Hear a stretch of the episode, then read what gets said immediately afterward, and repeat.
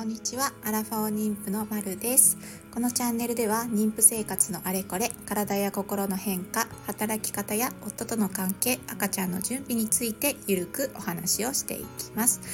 今日のテーマは乳房マッサージについてです。はい。妊娠中の皆様、えー、赤ちゃん生まれた後は母乳で育てる予定ですか？それともミルクにする予定ですか？それとも混合でやるよっていう方もいらっしゃるかもしれないですね。えー、私はですね混合にしたいなというふうにちょっと思っていています。というのもやっぱり完全に母乳だけだと自分しかねあのミルクあげることができないじゃないですか注入ができなくなっちゃうとまあもう夜とかもねあと外出の時とかもずっと自分だけがってなるのちょっときついなと思って、まあ、臨機応変に夫とかにもミルクあげてもらえるように今後の方が楽かななんていうふうに思っています。えー、なので、えー、ちょっとそのミルクのことも粉ミルクのことも考えつつ、えとはいえ母乳も出るようにちょっと調整していきたいなというふうに考えているのが今日この頃です。はい。で、7ヶ月も終わりの方に差し掛かりましてですね、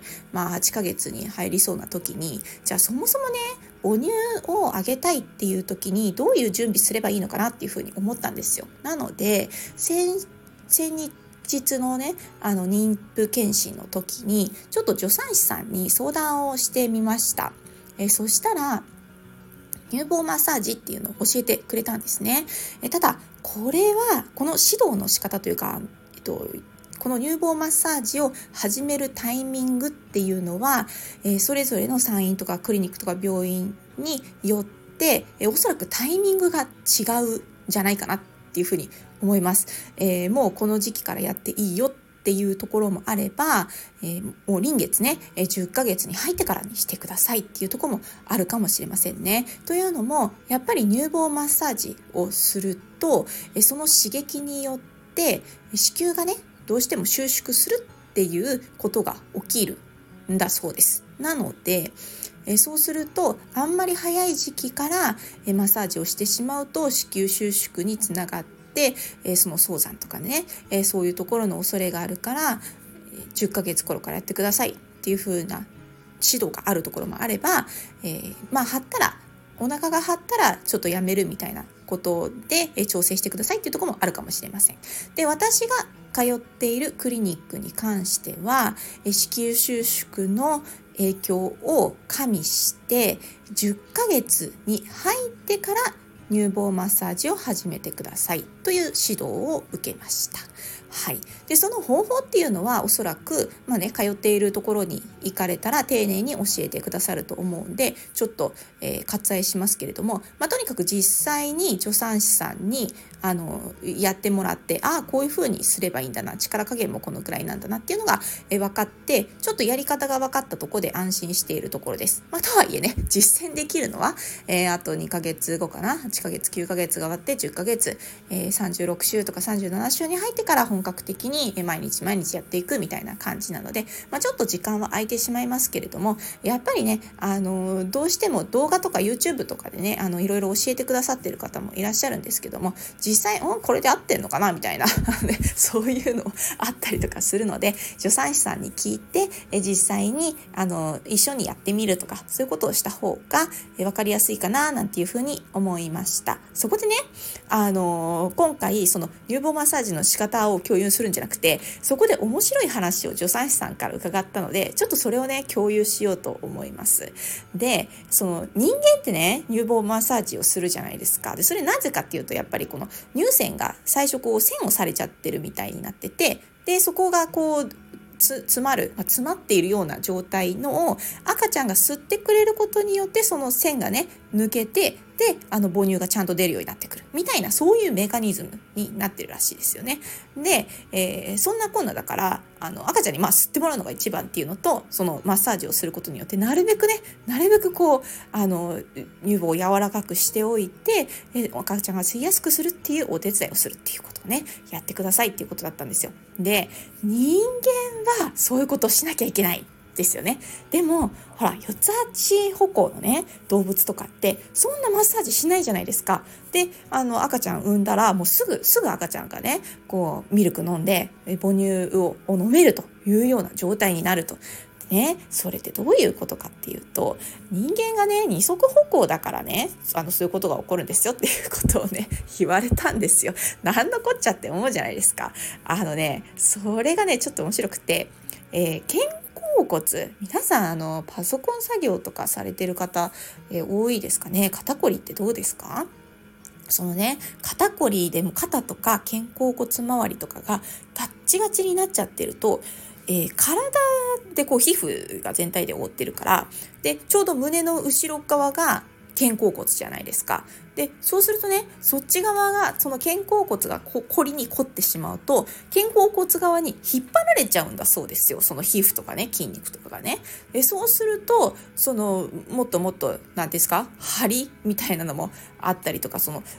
胸のお肉が後ろに引っ張られちゃうからあのうまくその母乳が出ないとかなんかねそういうことが起こるらしいんですよ。でも四つ足歩行の動物たちってほら四つ足だからえーと、四つ足になってみると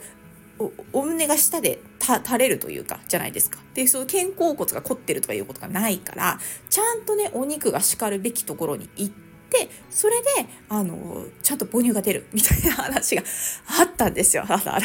と思っては確かにね、え、確かに言われてみればそうかもしれないというふうに思ってですねで、えー、できればあの対策ですね母乳がよく出るようにする対策として、え、またこれから臨月臨月というか妊娠の後期に入っていく時の対策としてやってほしいことみたいなことで、え、2つのポイントを教えてもらいました。それが1つ目がえー、アンダーバストのところあのブラとかされている方とかってこうアンダーアンダーのところをちょっとこうキュッと締めてね。でそれであの胸を支えるみたいなブラジャーつけてらっしゃる方もいらっしゃるかもしれないんですけど本当はねそのアンダーを締め付けないようにしてくださいっていうふうに言われたんですよね。私自身はそういうね締め付けの強い下着っていうのがもうねえー、つわりの時から無理になりましてユニクロさんのブラトップに頼りきりなんですけど。なのでゴムですよねゴムゴムであの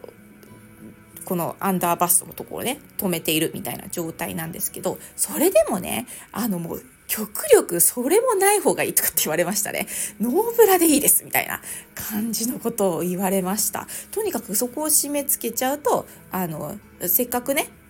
胸がこう発達をしてあのお乳を出すためにあの発達をしていくんだけどそれをね阻害しちゃうこともあるのでなるべくゆるゆるで過ごしてください。もうなんならノーブラでいいです。みたいな ことを言われました。まあねこれができるかどうかっていう感じなんですけどまああの締め付けの強い下着はやっぱり避けてなるべくこう自分が苦しくない。で、えー、アンダー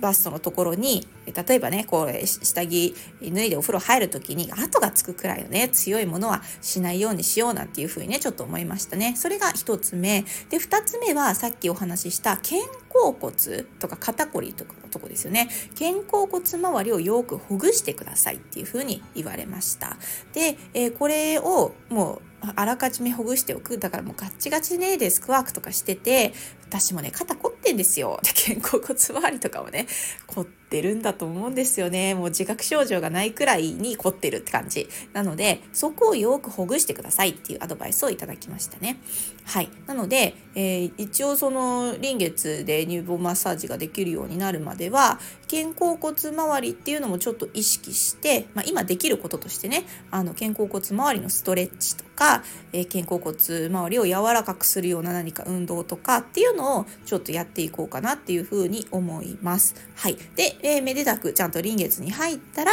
えー、乳房マッサージっていうのを実際にしてみ、えー、て出産までに、えー、備えていきたいなっていうふうに思いました。はい。ということで、えー、それぞれのね、あの、産院というか通っていらっしゃる病院によって、指導っていうのは変わってくるとは思うんですけれども、のちょっと今日は私が行った産院で助産師さんから聞いたちょっと面白い話